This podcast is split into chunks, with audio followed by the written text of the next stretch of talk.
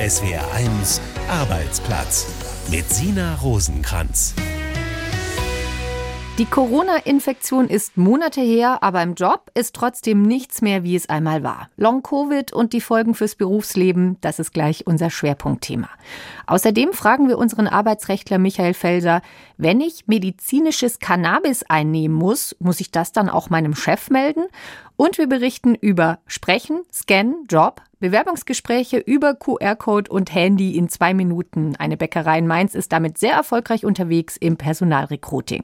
Damit herzlich willkommen beim SWR1 Arbeitsplatz Podcast. Bei uns geht's um alles, was im Job bewegt. Muskelschmerzen, Konzentrationsstörungen, Thrombosen oder Herz-Kreislauf-Erkrankungen.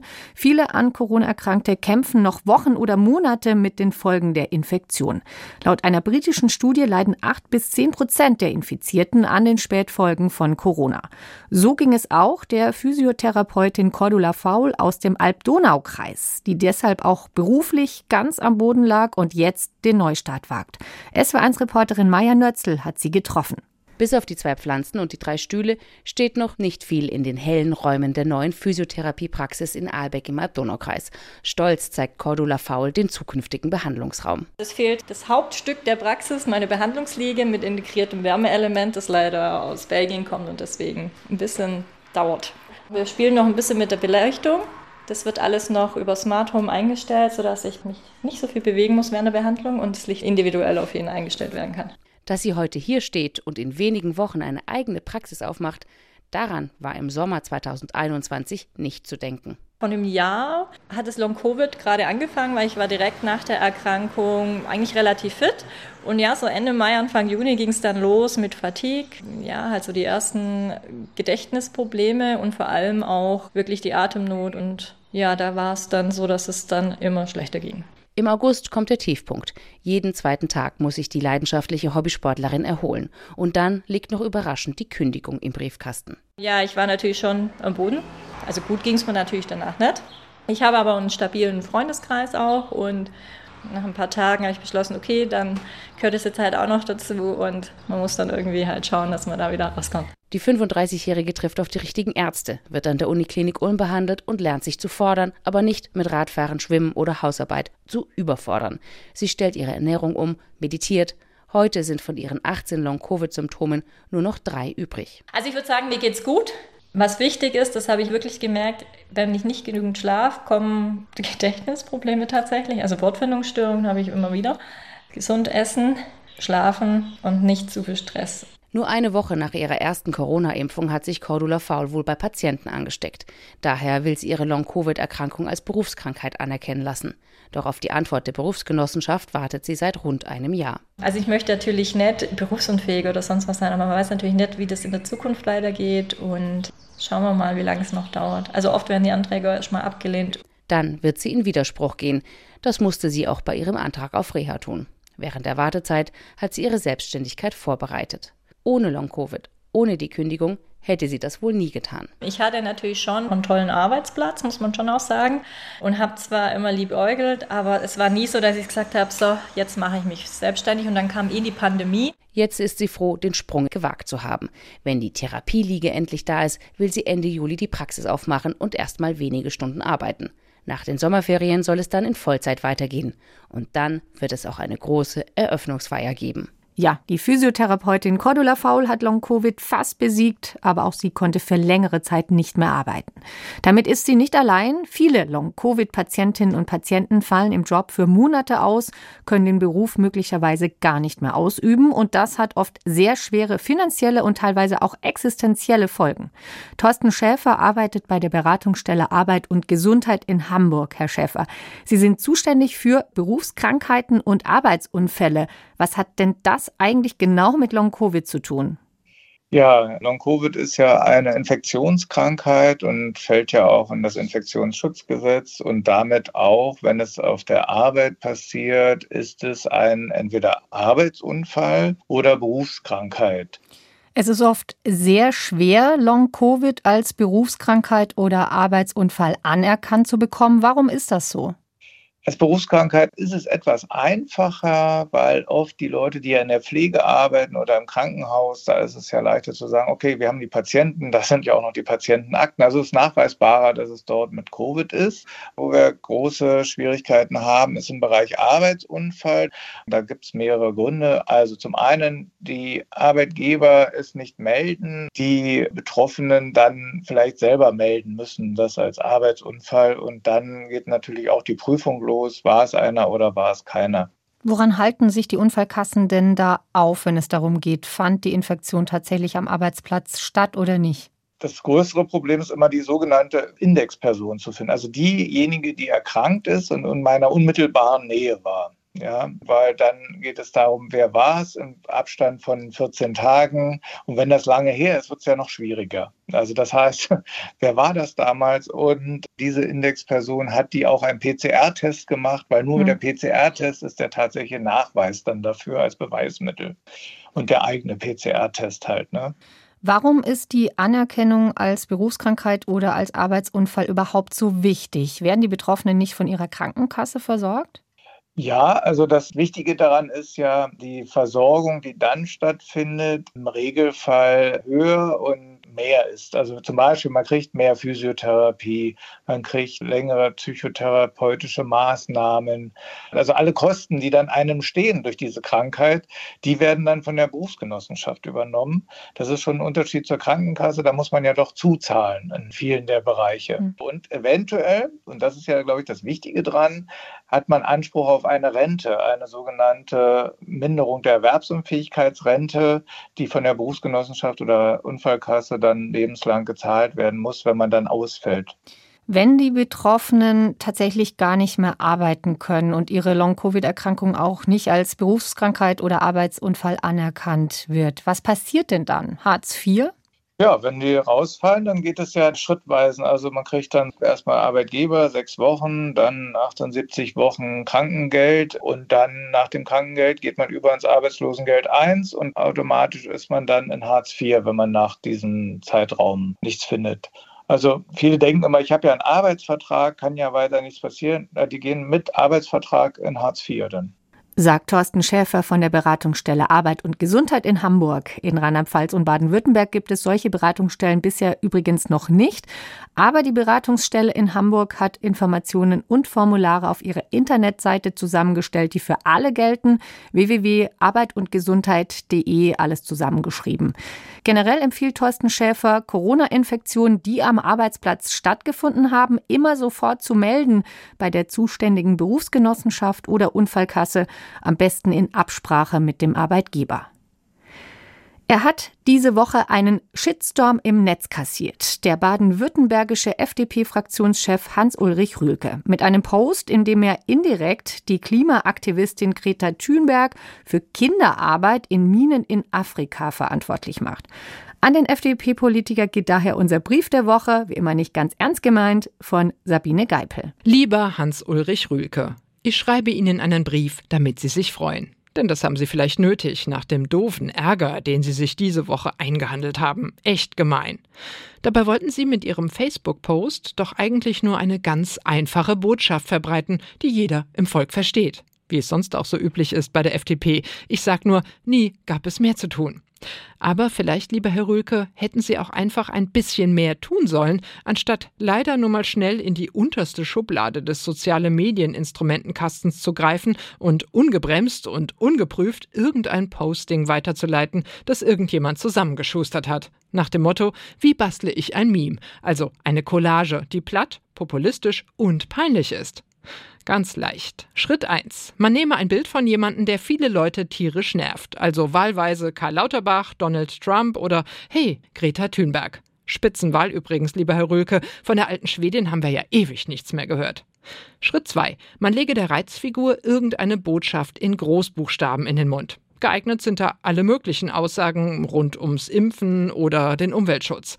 In dem Fall sagt Greta, ich fordere, dass alle E-Autos fahren. Schritt 3. Man kombiniere dazu ein Bild, das Mitleid erregt. Tiere gehen immer, Logo.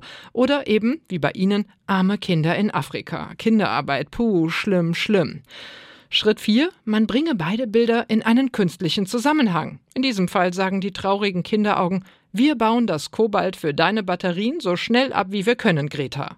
Bam, Chapeau, lieber Hans-Ulrich Rülke. Greta will E-Autos für alle und ist schuld an der Kinderarbeit in Afrika. Das haut natürlich rein. Schade nur, dass Greta Thunberg nie eine Pflicht für E-Autos gefordert hat, ihr Bild aus dem Kontext gerissen ist und die afrikanischen Kinder beim Abbau von Gold gezeigt werden, nicht von Kobalt. Egal, Fakten sind was für Feiglinge oder wie sie selbst als alter Tempolimit-Gegner trotzig sagen, es darf sich jeder bei Facebook ungebremst austoben, ich auch. In diesem Sinne wünsche ich Ihnen noch viel Spaß beim Toben. Ihr Fan Sabine Geipel. SWR 1 Arbeitsplatz. Frag den Arbeitsrechtler. Michael Felser ist Anwalt und Experte für Arbeitsrecht und hier beantwortet er Ihre Fragen.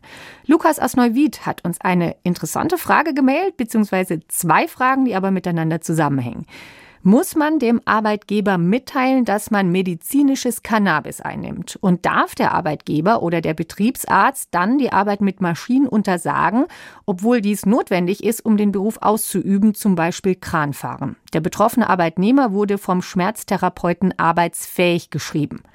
Soweit die Frage von Lukas aus Neuwied und das hier ist die Antwort von unserem Arbeitsrechtler Michael Felser. Ja, das ist eine Frage für Frag den Arzt eigentlich. Ja, das heißt, diese Frage können natürlich nur Ärzte beantworten, nämlich ob der Arbeitnehmer trotz der Einnahme von medizinischem Cannabis seiner vertraglichen Arbeit nachgehen kann. Das hängt natürlich auch von der Arbeit ab. Wenn wir hier natürlich Fahrzeuge bewegt werden oder Maschinen, sind natürlich die Anforderungen an die Fahrtüchtigkeit höher. Aber was ich gelesen habe, ist sogar, dass Cannabis-Patienten am Straßenverkehr teilnehmen dürfen weil man davon ausgeht, dass der Arzt die Medikamentierung so einrichtet, dass die Fahrtüchtigkeit nicht eingeschränkt ist. Das heißt also hier auch, wenn der Arzt versichert, dass die Arbeitsfähigkeit nicht eingeschränkt ist, also dass er auch Kran fahren kann, dann übernimmt der Arzt ja das Risiko und dann muss er es seinem Arbeitgeber eigentlich auch nicht sagen, weil er ist nur verpflichtet, wenn Einschränkungen seiner Arbeitsfähigkeit bestehen oder Risiken bestehen, darauf hinzuweisen. Wenn der Arzt aber sagt, da gibt es keine Risiken bei dieser Medikation, dann muss er das nicht machen. So viel zu medizinischem Cannabis im Job. Bei der nächsten Frage dreht es sich um ein ganz anderes Thema, nämlich den Telearbeitsplatz. Den Begriff gibt es in vielen Firmen immer noch, neben Homeoffice und mobiler Arbeit. Damit gemeint ist ein Arbeitsplatz zu Hause, der vom Arbeitgeber eingerichtet und vertraglich festgeschrieben wird. Rosmarie aus Kühlsheim hat eine Frage dazu. Ich bin seit mehr als 40 Jahren als Beamtin im öffentlichen Dienst beschäftigt. Bei der Vergabe eines Telearbeitsplatzes wurde ich trotz meiner Schwerbehinderung vom Verwaltungsleiter übergangen. Eine jüngere Kollegin aus meiner Abteilung, die früher aus der Elternzeit zurückgekehrt ist, hat ihn zugesprochen bekommen. Meine Frage, hat der Verwaltungsleiter gegen das Schwerbehindertengesetz verstoßen, da er mich nicht bei der Vergabe des Telearbeitsplatzes berücksichtigt hat? Hätte er das nicht innerhalb der Abteilung besprechen müssen? Ja, es ist so, dass das Schwerbehindertengesetz natürlich keinen Rechtsanspruch auf Zuweisung als Telearbeitsplatz vermittelt oder auch keinen Anspruch, besser gestellt zu werden als jetzt andere Arbeitnehmer. Es ist aber so, dass natürlich, wenn der Arbeitgeber einen Telearbeitsplatz hat und mehrere Arbeitnehmer in Betracht kommen oder ihr Interesse daran signalisiert haben, dann muss er eine Auswahl treffen. Und diese Auswahl kann er auch nicht nach Nase oder Willkür treffen, sondern die muss nach sachlichen Gesichtspunkten getroffen werden. Da kann natürlich die Schwerbehinderung eine Rolle spielen zugunsten der Hörerin. Allerdings kann er auch hier zum Beispiel sagen, bei der Elternzeitrückkehr, Kindessorge, dass die Familiensorge auch da zu berücksichtigen ist. Also wie das ausgeht, kann man nicht vorher sagen. Aber ich würde der Hörerin raten, sich an den Personalrat zu wenden in der Dienststelle und die Vertrauensperson der Schwerbehindertenvertretung, weil die gerade für solche Fragen, also der Personalrat für Telearbeit und die Vertrauensperson der Schwerbehindertenvertretung dafür, dass die Rechte von Schwerbehinderten Berücksichtigung finden, dafür sind die zuständig. Da ist die richtige Adresse. Unsere Experten beantworten auch Ihre Fragen zu Job, Karriere und Arbeitsrecht. Schicken Sie uns Ihre Fragen an arbeitsplatz.swr1.de. Die Bäckerei um die Ecke vorübergehend geschlossen wegen Personalmangel. Andere Filialen längst dicht gemacht oder die Verkaufszeiten verkürzt. Im Bäckereihandwerk ist die Personalnot groß, nicht erst seit gestern, aber Corona hat die Lage weiter verschärft. Ein Problem, mit dem auch die Bergbäckerei in Mainz-Budenheim zu kämpfen hat. Sie versucht jetzt, junge Menschen auf Jobsuche genau da abzuholen, wo sie stehen, mit ihrem Handy. Wolfgang Brauer über Personalgewinnung 2.0. Die Lehrstelle in der Backstube von Mario Berg ist schon seit zehn Jahren verwaist. Kein Interesse, keine Bewerber. Doch um wenigstens Personal für seine Filialen in Budenheim, Heidesheim und Mainz zu finden, geht der Bäckermeister seit einigen Monaten neue Wege.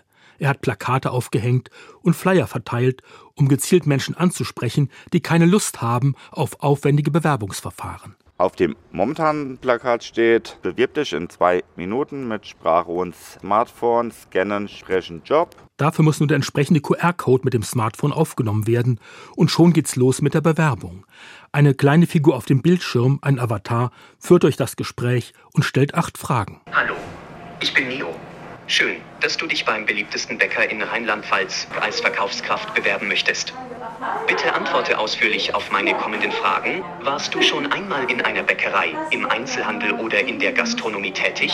Die Antworten werden dann von der Firma, die das System erfunden hat, aufgeschrieben und der Bäckerei Berg zugeleitet. Die setzt sich dann mit den Bewerbern direkt in Verbindung und lädt sie zu einem Vorstellungsgespräch ein. Im Januar hat Mario Berg von der Personalsuche per Handy gehört und war spontan begeistert. Das ging dann relativ schnell, weil da hatten wir direkt in den ersten vier Wochen zehn Bewerbungen, von denen haben wir dann auch, glaube ich, zwei oder drei eingestellt. Also wurden uns dann einig. Eine von ihnen ist die 50-jährige Simone Groß, die ihr Leben lang im Lebensmitteleinzelhandel gearbeitet hat und gerade auf Jobsuche war. Früher habe ich Bewerbungen geschrieben mit Lebenslauf pipapo, so wie es halt früher immer so war. Und jetzt, das hier finde ich jetzt eigentlich easy, locker, viel besser als wir, wenn man alles handschriftlich so schreiben muss. Erdacht wurde die Bewerbung per Smartphone vom Heidelberger Jungunternehmen Talk Job, das vor knapp zwei Jahren an den Start gegangen ist. Caroline Bierlich ist eine von 13 MitarbeiterInnen. Talk Job ist eine sprachgesteuerte Chatbewerbung über Handy, speziell für die Zielgruppe Blue Color, also einfach strukturierte Jobs und auch ganz wichtig eben für die jungen Leute. Ne, also alle, die mit ihrem Handy irgendwie nur noch vorm Gesicht rumlaufen, weil sie Sprachnachrichten machen. Auch gerade für die ist das eben gedacht, also auszubildende Studierende. Rund 100 Firmen haben die Bewerbung per Smartphone schon gebucht, darunter auch der Schraubenhersteller Wirth. Viele konnten damit ihre Bewerber- und Einstellungszahlen steigern. Auch Bäckermeister Mario Berg will weiter mit QR-Code, App und Handy auf Personalsuche gehen. Die Zukunft könnte tatsächlich so etwas sein, kann ich mir sehr gut vorstellen weil heutige Zeit ist ja sehr schnell und da hat man tatsächlich mit seinem Smartphone in drei Minuten von überall die Möglichkeit, ein Vorstellungsgespräch zu führen. Sei es im Stadtbus, sei es an der Haltestelle, man kann sofort loslegen. Bewerbungsgespräch übers Handy in drei Minuten. Genau so schafft es eine Bäckerei in Mainz, neue Beschäftigte zu finden. Könnte mir vorstellen, dass diese Art von Personalrecruiting eine große Zukunft hat. Und das war der SW1 Arbeitsplatz Podcast. Die neue Ausgabe gibt's in einer Woche. Vielen Dank fürs Zuhören. Mein Name ist Sina Rosenkranz. SWR1 Arbeitsplatz.